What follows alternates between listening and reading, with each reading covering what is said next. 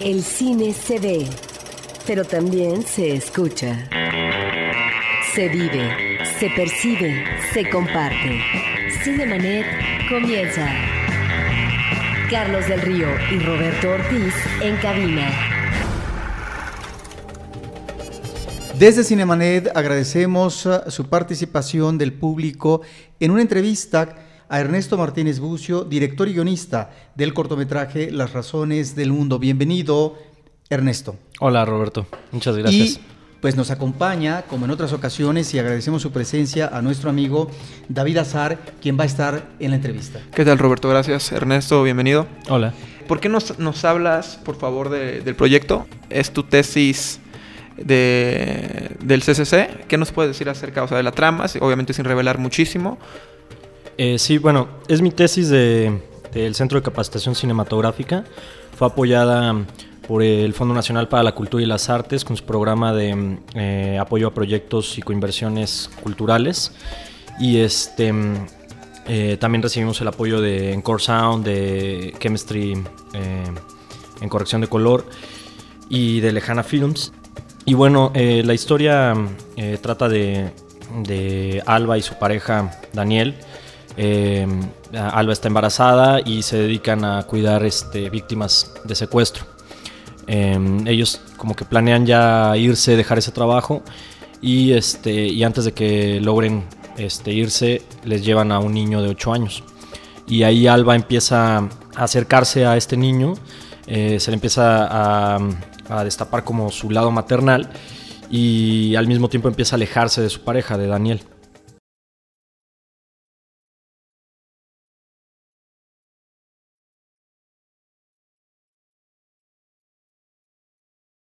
Encontramos dos vertientes narrativas en tu corto. Por un lado, de acuerdo a lo que mencionas como sinopsis, el secuestro como práctica de la delincuencia organizada o de un grupo delincuente y los vínculos afectivos que se pueden eh, crear, que se pueden dar a partir de la relación de secuestrador y secuestrado. Es decir, cómo trabajaste esta trama eh, para evitar que de repente pudiera darse un manejo un tanto ampuloso en esta cuestión emocional de relación humana entre una mujer secuestradora y un niño. Pues para mí, yo no soy el, único escritor del guion, soy co-guionista con Odey Zabaleta, que, que es también el fotógrafo de la, de la película. Y lo que, lo que quisimos fue poner a los, eh, a poner a los, a los personajes en situación, tener personajes como con un carácter muy marcado, eh, que les permitiera eh, trabajar la, la misma situación de diferente manera emocionalmente. Em, y pues de ahí partimos y siempre quisimos que esta película, si bien el tema es el secuestro, no se quedara nada más ahí, sino que fuera más allá, que profundizara en las relaciones de los personajes y cómo se van modificando este, a partir de, de los acontecimientos. Con este cortometraje, por lo mismo que te estás graduando de del, Centro de Capacitación Cinematográfica, también representa ya como que tu bienvenida al mundo profesional como, como cineasta. Por favor, ¿nos podrías hablar, Ernesto, de los problemas más grandes o los retos más grandes para ti como un cineasta, tanto técnicos como narrativos, que se puedan dar en- en el mundo del cine? Pues yo siempre he dicho que el reto más grande creo que es no traicionarse a sí mismo.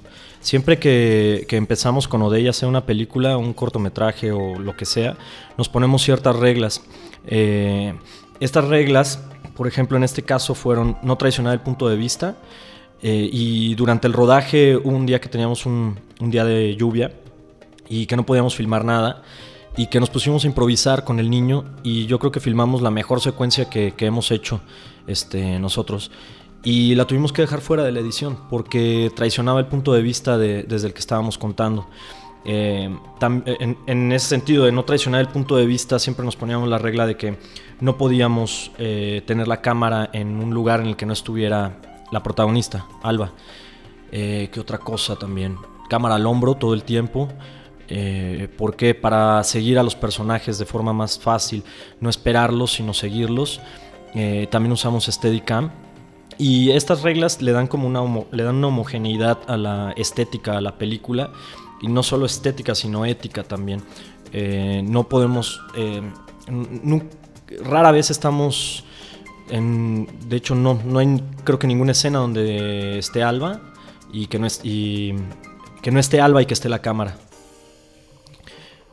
¿Qué, más? No, pues a mí, por ejemplo, me viene a la mente el, trabajar como director con un niño. ¿Cómo se llama el actor? ¿El niño? Se llama Eduardo Minet. Por ejemplo, con Eduardo, a mí en lo personal me llama mucho la atención el trabajo que tiene que tener. O sea, los diferentes tipos de acercamiento que tú como director tienes que pues, elegir alguno para sacar la actuación que tú quieres de un infante. Porque entiendo que igual puede ser más complejo a veces. ¿Cuál fue, pues no sé, el, tipo de acercamiento que hiciste tú con Eduardo para sacar las actuaciones que necesitabas? Yo lo que hice fue llevar un acting coach. Llevamos a Paloma Redondo, que es una de las mejores acting coach de, niños de, en este país. Ha trabajado con muchísima gente, con muchísimos directores y en, muchísimas películas. Y era además maestra de, Eduardo, entonces lo conocía muy bien y sabía cómo conseguir lo que necesitábamos. Y ella me ayudó muchísimo para trabajar con, con Eduardo. Hay una escena donde le pegan una cachetada y yo quería que estuviera en un plano abierto y lo hicimos en un plano abierto y en un plano cerrado. Y el niño de repente dijo, oye, pero me está doliendo. Y, este, y lo que le explicó Paloma es, mira, somos actores y, este, y te va a seguir doliendo. O sea, y te van a volver a pegar. Y si no sale, lo vamos a volver a repetir. Y, este, y no te voy a mentir. Y creo que a los niños hay que trabajarlos así, o sea, no hay que, no hay que engañarlos, hay que decirles las cosas como son eh, y los niños lo entienden bastante bien. Ernesto, te quiero preguntar dos cosas eh, que me parecen eh, centrales en tu corto, las razones del mundo. Hablas de no traicionar el punto de vista de ti como realizador. Y en ese sentido me parece que hay un manejo muy, muy correcto, muy prudente, diría yo, de los diálogos y de las situaciones. Es decir, no son diálogos exagerados, es decir, que digan más de lo que finalmente deben de decir. En ese sentido, creo que estamos a veces ante escenas contenidas, por un lado, pero que finalmente están hablando de un drama profundo. Y la otra, es decir, como drama profundo, estamos ante situaciones eh, radicales, extremas eh, de la conducta humana que tienen que ver en este caso con el secuestro, pero también ante la posibilidad de humanización por parte de uno de los personajes, ante una condición, como tú mencionas, que tiene, que es la de estar embarazada, pero que finalmente es posible eh, este acercamiento de otro tipo con el secuestrado y que me parece que es importante, sin exagerar la nota, en un país que está repleto de violencia y en donde no solamente hay asesinatos de los secuestrados, sino hay desapariciones forzadas eh, cotidianamente. Sí, eh, bueno, son muchos temas creo de ahí de qué hablar, pero eh, en primer lugar quisimos mantener actuaciones contenidas y realistas, completamente realistas. también teníamos esta regla de entrar lo más eh, lo más tarde posible a cada secuencia y salir lo más rápido que pudiéramos. Entonces, eh, y los diálogos tenían que ser cortos y muy, muy concretos. Eh, ¿Por qué? Porque están en una situación tensa este, estos, estos personajes. No quieren ni hablar mucho, no, no quieren hablar del tema, no quieren hablar de, de, lo que están viviendo. Cada uno lo vive de forma separada. Y los silencios hacen mucho más tensas, eh, hacen que sean las escenas mucho más tensas. Y aprovechamos eso, tratamos de aprovechar eso este, para mantener la tensión durante toda la película. Respecto a las desapariciones forzadas, y bueno, es un tema que, que, sigue pasando, sigue, los secuestros siguen pasando en, México. Eh, y a lo mejor ahorita tenemos otros temas como este, la violencia hacia las mujeres, y la agenda va cambiando y nunca se resuelve nada. Siempre se quedan ahí. Los secuestros siguen pasando aunque el Mochaorejas esté en la cárcel. O sea, los secuestros mm, siguen pasando desde los 80s, 90s, y no sé si más o menos, porque no hay forma de medirlo, porque las cifras en México están muy maquilladas. Y, este, y parece que los temas urgentes no dejan, no dejan tiempo para lo importante. Y pues no sé, o sea, esto esta historia también está basada en, una experiencia que le pasó a un amigo mío en, en Uruapan, Michoacán, eh, que es de donde, donde yo nací y crecí. Eh, a él lo secuestraron a los nueve años, salió y nos contó que, había sido una pareja la que, la que lo había secuestrado. Eh, y la mujer estaba embarazada. Esto nos enteramos mucho, mucho tiempo después, incluso después de filmar la película, que, ella estaba embarazada. Fue una, una coincidencia. Eh, y a partir de ahí como que empezamos a, trabajar esto y a tratar como de indagar en la violencia y como tratar de entender la violencia, más que juzgarla, este, entenderla. Eh, porque se nos ha planteado que estos personajes son monstruos, monstruos sociales, y, este, y que no merecen ningún tipo de, de, respeto, y no es así, son seres humanos como nosotros, que bajo ciertas circunstancias han tomado malas decisiones y que son víctimas de esas propias decisiones y nada más. Muy a tu favor, no solo te estás graduando con un cortometraje, sino que también estás siendo seleccionado para el Festival de Cannes, este, el festival más prestigioso de cine del mundo. Este, me parece que estás compitiendo en Cine Fundación, en esta sección de los cortometrajes. Eh, bueno, ¿qué puedes esperar de esta experiencia? O sea, ¿cómo fueron tus impresiones y obviamente cómo piensas llevar a cabo también esta experiencia para tus futuros trabajos? Pues sí, nos enteramos hace poco de, de que entramos a la Cine Fundación es, como comentas, la sección de escuelas de cine del Festival de Cannes. Es una selección oficial, es parte del Festival de Cannes. Se, escogen, se escogieron este año 18 cortos entre 2.300 de diferentes escuelas de, todas partes del mundo. Y este, 10 de esos 18 cortos son dirigidos por mujeres y los otros 8 somos chicos. Y pues nada, pues estoy pues muy contento. Eh, creíamos eh, con Odey haber hecho algo bien, eh, teníamos como confianza de haber hecho algo bien, un trabajo bueno, pero no esperábamos que, fuera seleccionado en, en, Cannes. Eso sí fue una, una sorpresa. Por cierto, muchas felicidades. Gracias. Sin que obviamente hables aquí ante nuestro público de, del final, pero me parece que este final que tú nos presentas, eh, en términos de guion, uno se pregunta, ¿Cómo va a cerrar este corto ante una situación tan drástica, tan difícil que se le presenta sobre todo al personaje femenino, esta mujer embarazada? Y em, me parece que estamos ante varios elementos que me gustaría que platicaras a nuestro público que tienen que ver con la recuperación de un aliento de vida, que tiene que ver con un futuro del personaje femenino también, pero que tiene que ver también con el apego a lo humano y que eso finalmente me parece que en una circunstancia extrema que puede ser devastadora y demás, es sumamente reconfortable y esperanzador. Yo no sé si lo veo de la misma forma y eso es lo, lo, lo, que me gusta de ese final. Yo tengo mi propia interpretación de ese final. Creo que si yo la cuento voy en contra de todo lo que creo en el cine, eh, que es justo que el espectador tiene que completar.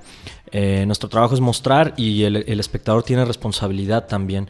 Eh, yo creo que el, público está cansado de, que, de ver películas donde se le da todo masticado, donde está el, plano de detalle de la pistola. De, hecho, tengo una escena donde un tipo pone una pistola sobre una mesa y no hacemos un plano de detalle de eso.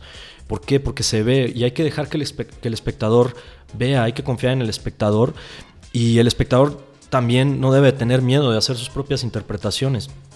Eh, mm, esta película, lo que yo sí puedo decir es que es una tragedia y es una, bueno, es una tragedia moderna en, el, en, el, en los géneros dramáticos este, modernos y en ese sentido el personaje principal, la protagonista, acaba moralmente destruida.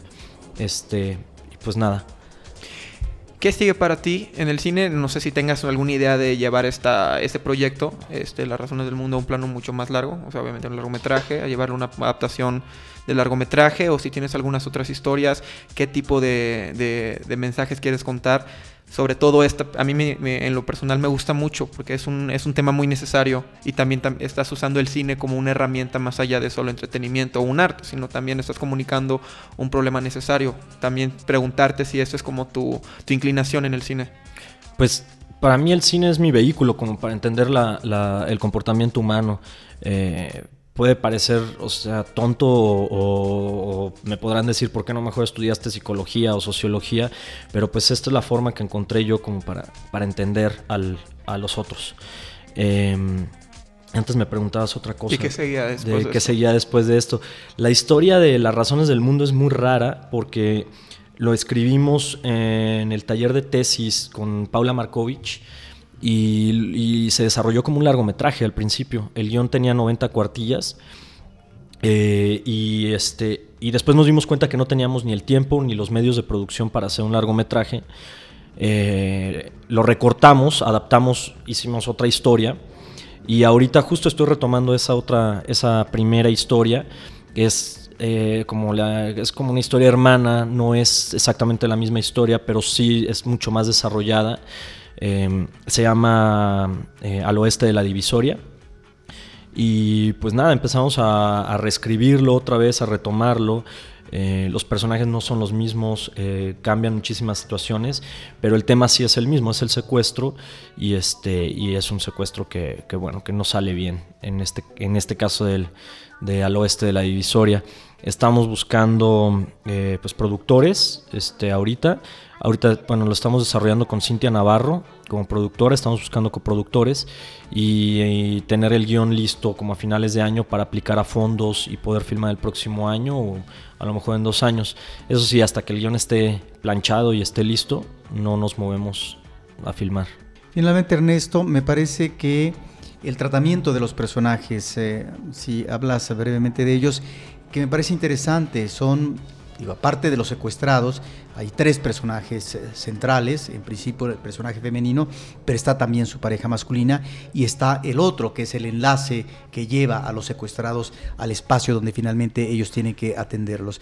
Me parece que ahí, efectivamente, como tú dijiste, eh, no, no tenemos personajes que se desborden, ni mucho menos, eh, y que a veces no hay que agregar demasiado, pero tan solo en este personaje externo, que lo vemos eh, unas cuantas veces nada más, me parece que logra definirse a partir de cierto trazo y nada más. Ahí me parece que hay eh, una cuestión de cómo trabajar en el guion el tratamiento dramático de cada personaje. Sí, ahí lo que queríamos, te lo había comentado hace rato, que cada, cada, pues cada persona em, maneja la misma situación de forma diferente. Eh, ante esta situación de secuestro, de ser secuestradores, eh, Alba, por ejemplo, para no pensar en eso, se la pasa haciendo cosas, eh, acciones físicas. Todo el tiempo está haciendo algo para no, para no parar a pensar. Daniel está en la negación como de no querer ver, su pareja no quiere ver, está medio enojado, cualquier pregunta es, motivo de, de, molestia y, este, y esta es su forma de negar. Y Mario que es mi personaje favorito. Eh, lo hace Baltimore Beltrán, un gran amigo. Eh, ese personaje ya tiene más tiempo ahí, entonces ya es más cínico, ya maneja toda esta situación a través del humor y es este parte de también de los mexicanos de este em, ¿De mejor, drama? de mejor reír que llorar, este decimos, ¿no? Y de verdad mejor reír que llorar de todo pues no sé, o sea, yo sí tengo esa pregunta, si, si se vale reír de todo, eh, porque bueno, este personaje lo hace, a mí me divierte mucho, cada vez que, lo veo me río, pero, pero no está bien, no está bien, lo que está haciendo no está bien, esa es su forma de negar este, a través del humor. Y tiene un tono completamente diferente a los otros dos personajes, porque también no vive con ellos, vive eh, esto de forma externa, solo les lleva a los secuestrados y él tiene su vida aparte. Pero de alguna manera tener este diferentes matices de personajes en la misma historia ayuda a entenderlos a todos por igual. O sea, tú, tú mismo lo estás diciendo, el personaje este que interpreta este, Baltimore, eh, es el cinismo, o sea, es el naturalismo ya encarnado a una situación muy pues, muy macabra, o sea, algo que tú no harías tal vez, pero, pero no puedes creer que una persona lo lleva como un día a día, y por eso también tienes el personaje de Alba y de Daniel, que sí, o sea, sus, duelos son diferentes, están cerrándose y, responden de otras maneras. Sí. ¿Algo más que deseas agregar? No, pues muchas gracias por, por la invitación. Pues Ernesto Martínez Bucio, director y guionista eh, co-guionista de las razones eh, del mundo. Muchas felicidades y que te vaya muy bien en Cannes. Ya eh, vendrás con las noticias frescas hmm. y que eh, continúes una carrera exitosa en este perfil que ya estás labrando profesionalmente. Felicidades. Y a nuestro público de Cinemanet agradecer también a Paulina Villavicencia, nuestra productora. Eh, desde estos micrófonos, Roberto Ortiz se despide y agradece al público que ha estado con nosotros. Agradecemos también a nuestro amigo David Azar que haya estado presente en esta entrevista y nos despedimos y esperamos encontrarnos en una próxima ocasión para hablar de cine, por supuesto. Cinemanet termina por hoy. Más cine en Cinemanet.